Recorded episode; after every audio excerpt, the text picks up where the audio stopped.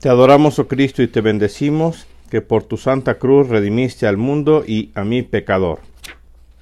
La segunda palabra. Ese día estarás conmigo en el paraíso. Existe una leyenda según la cual, cuando para escapar de las iras de Herodes, San José y la Santísima Virgen huían a Egipto con el divino niño, se detuvieron en una posada del desierto la Santísima Virgen pidió a la posadera agua para bañar al niño.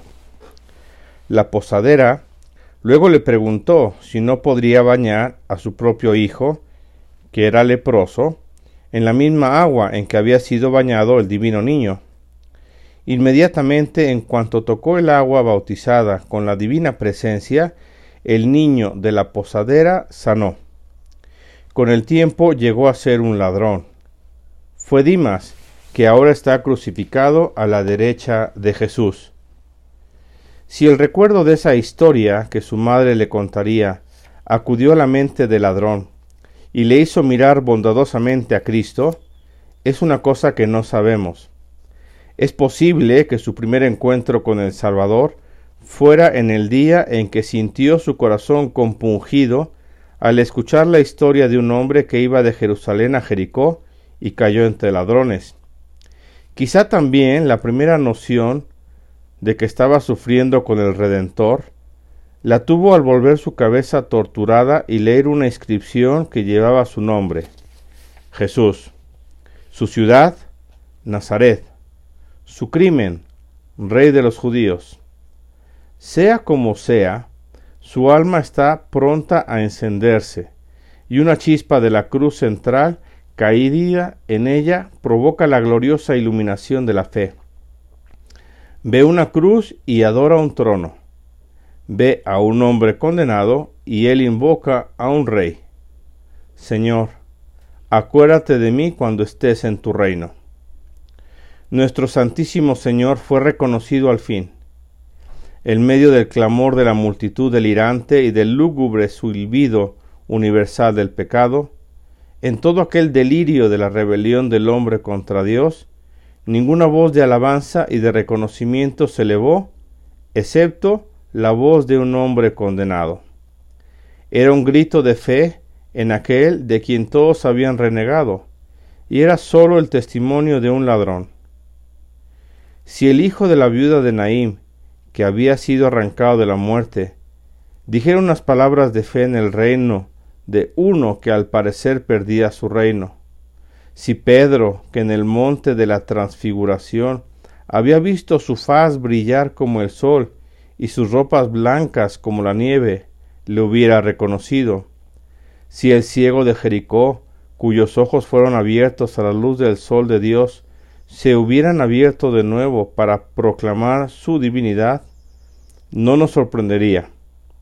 Si alguno de estos hubiera hablado, Tal vez los tímidos discípulos y los amigos se hubieran reunido. Quizás los escribas y los fariseos hubieran creído. Pero en aquel momento en que tenía la muerte encima y la derrota ante él, el único, fuera del pequeño grupo del pie de la cruz, que le reconoció como señor de un reino, como capitán de almas, fue un ladrón crucificado a la derecha de Cristo. En el momento en que un ladrón daba su testimonio, nuestro Santísimo Salvador obtenía una victoria mayor que cualquier victoria que pueda conseguir una vida, y mostraba una energía mayor que la de las cataratas. Perdía su vida y salvaba un alma. Y en aquel día, cuando Herodes y todo su tribunal no consiguieron hacerle hablar, ni todo el poder de Jerusalén hacerle bajar de la cruz, ni las injustas acusaciones de un tribunal forzarle a romper su silencio, ni una multitud que gritaba salvó a otros y no puede salvarse él, hace brotar de sus labios ardientes una sola réplica. Se vuelve a una vida que tiembla a su lado. Jesús habla y salva a un ladrón.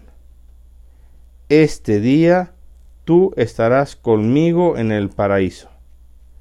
Nadie hasta entonces había recibido una promesa semejante, Ni siquiera Moisés, ni Juan, ni siquiera Magdalena, ni María. Aquel fue el último ruego del ladrón, y quizás fuera también el primero. Llamó una vez, buscó una vez, se atrevió a todo y lo encontró todo. Cuando nuestro espíritu está con Juan en Patmos, podemos ver al ejército celestial cabalgando tras Cristo conquistador. Cuando estamos con Lucas en el Calvario, vemos al que cabalga delante de todos. Cristo, que fue pobre, murió rico.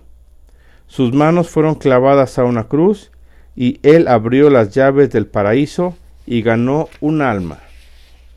Su escolta, al entrar en el cielo, fue un ladrón. No podemos decir que el ladrón murió porque robó el paraíso. Oh, qué mayor gran seguridad hay en todo el mundo que la misericordia de Dios. Ovejas descarriadas, hijos pródigos, Magdalenas pecadoras, Pedros arrepentidos, ladrones perdonados.